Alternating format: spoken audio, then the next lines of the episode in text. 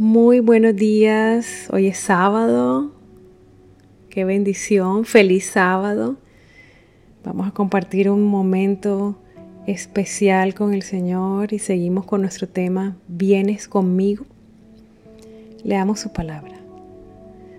Entonces vino un varón llamado Jairo, que era principal de la sinagoga, y postrándose a los pies de Jesús, le rogaba que entrase en su casa, porque tenía una hija única como de 12 años que se estaba muriendo. Y mientras iba, o sea, mientras Jesús iba caminando hacia la casa de Jairo, la multitud lo oprimía.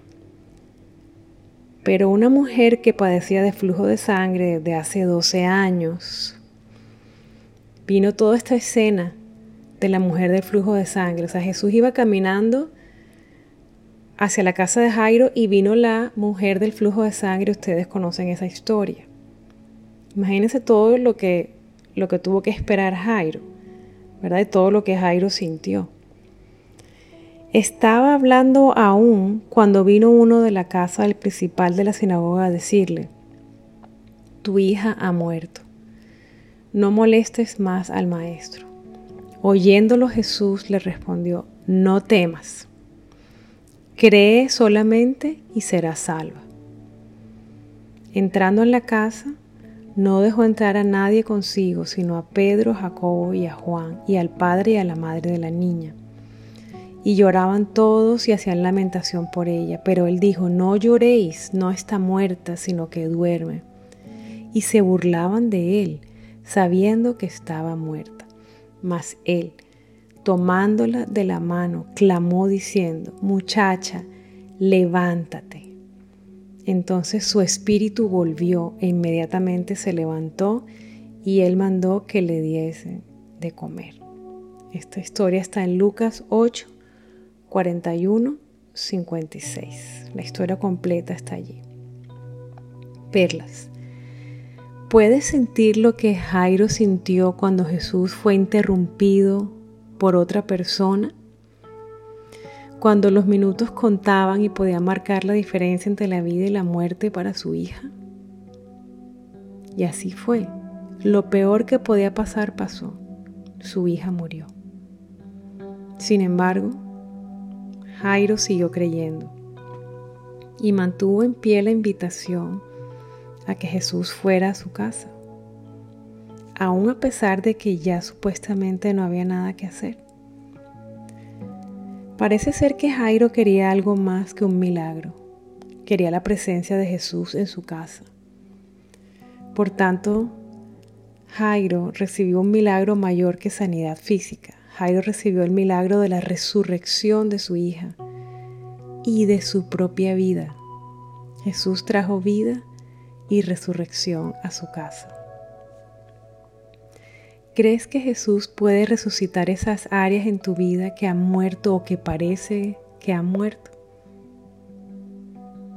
Vamos a orar. Señor, te confieso que a veces siento que estás ocupado haciendo milagros en la vida de otros y que te has olvidado de mí.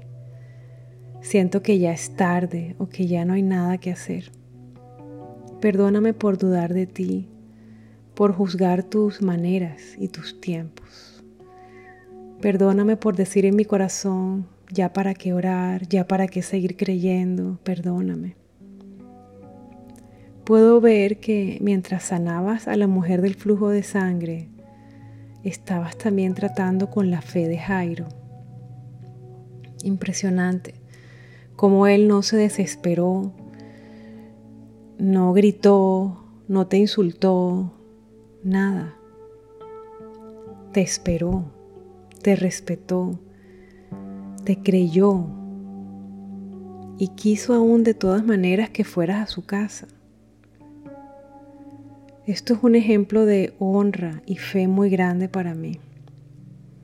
Gracias por mostrarme el corazón de Jairo y confrontar con amor el mío. Gracias por perdonarme y por exhortarme a seguir creyendo. Gracias porque estás moviendo mi espíritu a que renueve mi deseo de que sí entres a mi casa a reinar. Entra, Señor Jesús, y trae vida. Entra a cada rincón de mi vida y resucita lo que está muerto. Creo que tú eres la resurrección y la vida. Amén. Reto del día. ¿En qué te pareces y en qué no te pareces a Jairo? ¿Cuáles aspectos de tu vida necesitan ser resucitados? ¿Estás dispuesto a que el Señor haga las cosas a su manera y en su tiempo? ¿Estás dispuesto a que Jesús entre a tu vida, a tu casa, a tu corazón, a reinar aun cuando Él no haga los milagros que tú quieres cuando tú quieres? Responde honestamente. Medita en tus respuestas y habla con Dios sobre todo esto. Permite que Jesús entre.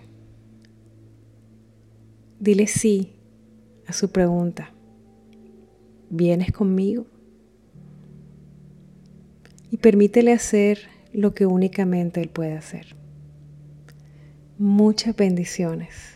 Que Dios te bendiga hoy con paz con gozo y con las fuerzas para creer, para esperar. Bendiciones.